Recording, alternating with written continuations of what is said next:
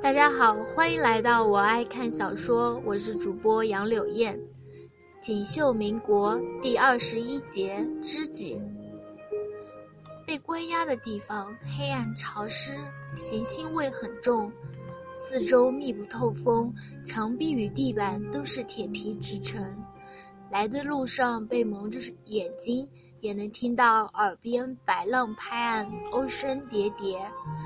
慕容画楼知道这是在游轮之上。慕容画楼先被关进来，黑暗中的他把玩着手里的激光手枪，料想，如果在墙壁上打一个洞，会不会将整只游轮沉没？可惜他这身主水性不好。大约一个小时，外面传来了阵阵脚步声。慕容画楼这才将手枪收起，那只松开的手铐咔嚓一声，重新铐了回去。这个年代的手铐也是西洋新兴事物，在他眼中却如同玩具一般，没有技术含量。船舱里面昏暗的灯光亮起，橘色的光芒着眼艳炼。慕容画楼微微垂眸，才能适应这淡淡光线。金刚门上的密锁已开，新潮味更加浓郁的扑面而来。两个荷枪侍者将一个高瘦的男子推了进来，他的黑色燕尾服上衣已落，雪白衬衫上血迹斑斑，是手臂伤口溅出的血。他并未受刑，伤口还简单包裹了一下，只是双手反剪上了手铐。伤口蠕动牵扯，又蹦出了血丝。他脚步倒也轻快，回眸一笑，有劳两位兄弟相送。那笑容仿佛来的并不是牢狱，而是繁花如海的舞台。两个侍者哼了一声，重新将金刚铁门带上，这次倒是没有关灯。细枝末节里也能看出对李方景的忌惮。双手反烤，令伤口更加的疼痛。他脸色苍苍白，浓密的鬓角已乱，却修眉飞扬，冲他笑，连累夫人了。慕容画楼心口微滞。盛夏的海上气温并不算太高，最底层的船舱里面已是闷热难耐。他绛紫色连纹如意金低开叉的旗袍早已滑落，一束青丝洒落，脸上香汗微现，红潮的脸颊更加娇嫩。橘色灯光落在他的双颊，担忧早隐去，只剩下淡淡的笑意。李方锦只听到轻微的一声咔嚓，他手上的纯色金属手铐已松，丢在地上。只见他媚眼如丝，吐气如兰，却调皮地晃动自己白折的双手。的确被你连累了，将来定要还给我这份亏欠。好，那个瞬间，不知道是受了什么蛊惑，他的声音也静了下来。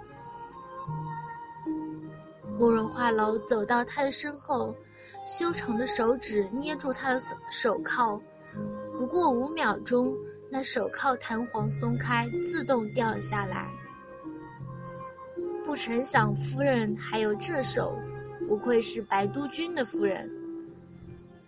他这话倒是真心恭维，谁说她是内地土气小姐？这种镇定自若，身处凌云。犹如闲庭信步，一丝不见慌乱。偏偏是他太过于镇定，旁人看来却有几分木讷。木讷的女子能空手打开手铐？如此乱世，总得学点手艺自保，对吧，六少？他也不解释，半跪在他的身边道：“我能不能看看你的伤口？”他身上储物袋里有常年备备的各种药物，能将他的伤口简单处理一下，以免发炎。李方锦连忙按住，笑道：“血乎乎的，有甚好看？”别吓着夫人。慕容画楼眼帘半合，嘴唇撼动，喃喃道：“多谢你。”李方锦仿佛闻到一阵暖香，依稀是他香水的味道。眼前袅袅幻象，浮光掠影里，却见他舞姿翩跹。停了一瞬，方才回神，声音也柔了：“不用，原本就是我连累了你。”当时灯光一暗，我直觉是百都军的人马，心中已乱，就拉上了你。如此宵小行径，你还来道谢，让我无地自容吗？口口声声你我，不再是六少爷夫人。慕容画楼见他说的坦荡，心中一凛，倾心相交便是这般吗？你看，你已经信任我了。慕容画楼狡黠的一笑，让我瞧瞧你的伤口可好？伤口很深，倘若处理不好，将来这半条手臂就废了。你还要史册流芳呢，岂能让一条手臂胳膊了大业，耽误了大业？他微怔，瞬间又笑。李某倒是没有这样的志向，酒浓知暖，软玉温香，一生足矣。这回倒也没有拒绝他要看伤口的请求。慕容画楼却在笑，纤纤使指已经熟练地解开了他手臂上的纱布，一层层揭开，直到最后两层血泥纱巾已经纠缠不清，理不下来。在他身后，他从储物袋里掏出药棉与药酒，还有消毒的药粉。李方锦转眸，惊愕万分。慕容画楼却是一笑，如此乱世，仅仅自保。药棉浸湿了药酒，他食指早已被透明的酒药染湿，轻轻按在他的胳膊上，将血凝化开。李方锦没有再多问了，心中早已澄清。他大约也是这乱世的一朵奇葩吧。自己尚有不能对人言的隐晦之语，他何尝没有？只是白云归知不知道他的身份呢？倘若不知道，李方景突然这样幻想，心间如繁花盛开。我不相信你的话。慕容画楼一边处理伤口，一边说话转移他的注意力，软语轻柔。斗士难容丈夫之志，六少倘若心中无抱负，大可以在南北内阁谋得一处官位。六少毕业德国军校，是难得的人才，如今华夏最缺的就是军事将领。倘若不是另有谋算，你岂会背上纨绔子弟的名头，混迹脂粉温香？连我这小女子都不信，旁人如何相信？李方锦身子不动，半晌才喝出一声，笑出声来。父亲一生经营算计，阅人无数，都被他蒙骗。